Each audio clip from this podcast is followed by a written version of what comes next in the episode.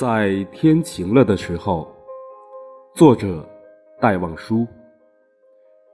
在天晴了的时候，请到小径中去走走，给雨润过的泥土一定是凉爽又温柔，炫耀着新绿的小草一下子洗净了尘垢，不再胆怯的小白菊慢慢的抬起它们的头，试试寒，试试暖，然后一瓣瓣的绽透。抖去水珠的凤蝶，在木叶间自在闲游，把它的饰彩的智慧书页，抱着阳光一开又一收。